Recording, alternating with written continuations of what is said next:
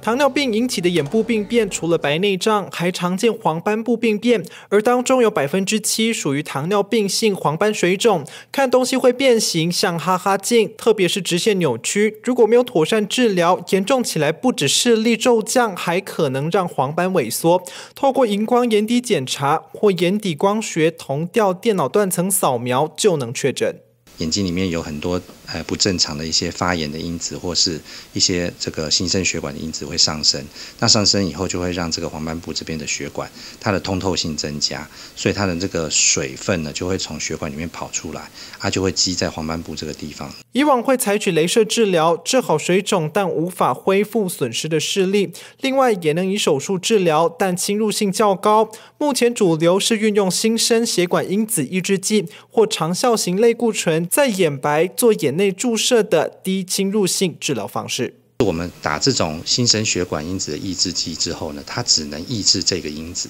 它并不能抑制其他的因子。好啊，但是呢，基本上对于呃许多的病人，其实效果就已经相当的好。那类固醇的治疗，它就可以让除了这个新生血管呃新生血管的因子会降低之外，它会让其他的这些发炎因子跟着一起降低，因为类固醇就是一个很有效的这个抗发炎的一个药物。虽然新生血管因子抑制剂副作用少，但几乎需要每一到两个月施打一次，而长效型类固醇只需每四到六个月施打一次，降低病人回诊频率。不过，医师说可能有眼压升高、白内障等并发症的风险。五类的病人会比较特别需要，可能需要使用这个长效型的类固醇。那第一类就是说他眼睛这个地方他曾经做过手术，第二个呢就是说他是怀孕的病人，那第三个就是说他之前曾经有脑中风。或是心肌梗塞的病人，那第四种就是说他已经对之前治疗过这个新生血管抑制剂的效果已经反应不好了，那这个时候就可以换成长效型的类固醇。